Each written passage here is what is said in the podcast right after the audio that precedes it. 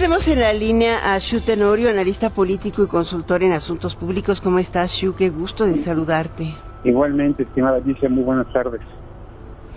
Oye, es complicado, pero al final de cuentas ayer salieron ya muy noche o hoy en la mañana, madrugada diríamos, las listas de plurinominales y eh, de tanto de senadores como de diputados. Pero todo el, el proceso de selección en el caso de Morena ha sido pues bastante difícil porque son mucho, eran muchos los aspirantes a, a, reelegirse, muchos los aspirantes que en su momento ganaron por votación mayoritaria sus distritos y que hoy no tienen salida y entrada, y otro tanto que esperó estar en las cabezas de las listas de plurinominales que se quedaron más bien en la cola y existen pocas posibilidades de que acaben entrando. ¿Esto cómo lo analizas tú? ¿Quiénes entraron? ¿Cómo están? ¿Qué posibilidades hay de que, de que haya un cambio en la base de apoyo a la próxima, eh, digamos, si ganara Sheinbaum, una base de diputados diferente de la que hoy ha tenido López Obrador, o qué tanto también los que entraron podrían eh, no necesariamente apoyarla? Claro, pues mira, primero fue un proceso muy complejo que llegaron al límite. Hoy es el registro, hoy es el día para registrar a los candidatos ante línea, es decir, lo llevaron hasta el último momento. Con todo y pues, tómbola, ¿no?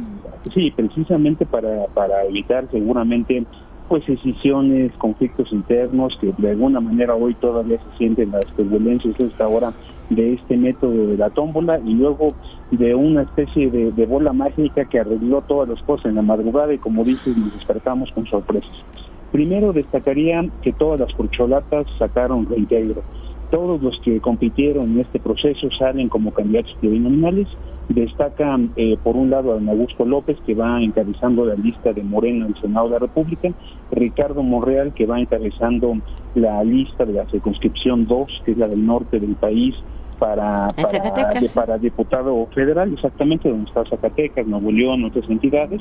Me parece que se nota muy disminuido al ex canciller Marcelo Ebrard, lo pone en el lugar 7 de la lista del Senado, con altas probabilidades de entrar, pero por debajo inclusive de Gerardo Fernández Noroña, que recordarás que fue eh, quien se inscribió como parte del proceso por, parte del Partido del Trabajo, eh, si bien le dan algunas otras posiciones cercanos a Marcelo Ebrard, la verdad es que se nota pues de alguna manera eh, una descortesía o se le nota disminuir en este momento.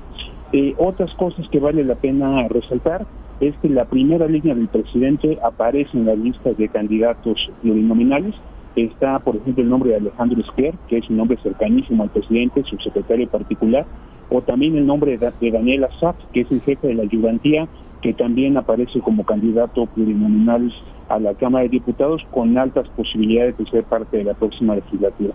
Como bien decías, un dato muy relevante, me parece a mí lo más destacado, es que hay muy poca gente cercana a la doctora Claudia Sheinbaum, no se ve a los nombres que están cerca de ella, no se ve ningún fin ni ninguna propuesta directamente de ella y me parece que esto pues podría llevar a una relación en el futuro tensa o no la más ágil entre entre quien hoy lidera las encuestas a la presidencia de la República y quienes vayan a estar en, la bancada en las bancadas en el Congreso.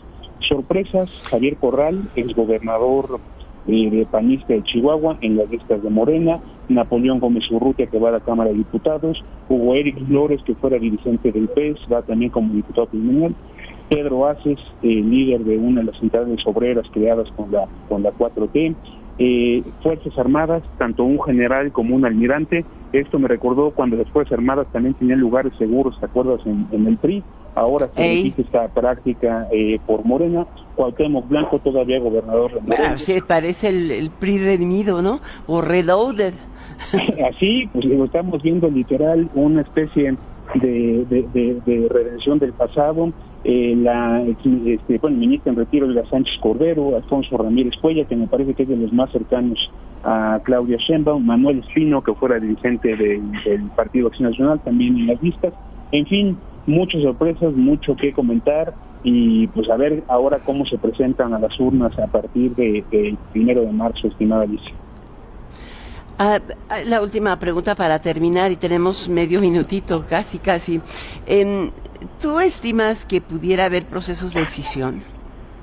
Pues mira, creo que llevaron las cosas al límite justamente para cerrarle la posibilidad a ciertas figuras o personajes, sobre todo con presencia territorial, de irse a otros partidos pero eso, digamos, en la práctica, pues puede llevar a que no se movilicen en las campañas y territorios que hoy son importantes para Morena puedan perder apoyo en el momento importante de las candidaturas y sobre todo la jornada electoral. Perdón, pero no hay que perder de vista que todavía tenemos los registros de presidencias municipales y son elecciones locales. Así es, en muchos O sea, los registros son en los en, los, cines locales, vamos. Así es, el calendario local bien abierto pero basta con que no se movilicen para afectar al partido. Entonces yo creo que no, no la salvaron del todo y sí hay, sí hay molestias, sí hay de alguna manera, eh, eh pues digamos, no incómodos muchas personas con cómo se vivió el proceso. Ayer pues vimos un tanto eh, revuelto esto de la tómbola y pues todavía más difícil de entender cómo de la tómbola pues nos cambió todo para, para este amanecer, estimada Alicia. Muchísimas gracias, Shu Tenorio, analista político y consultor en asuntos públicos, por estar como siempre aquí en ¿Qué podríamos decir esta sección? ¿La grilla del día? Muchas gracias, Shu. La, coyuntura del día. Buenas tardes. Bueno, tú eres muy fino, yo directa y al grano. gracias, Shu.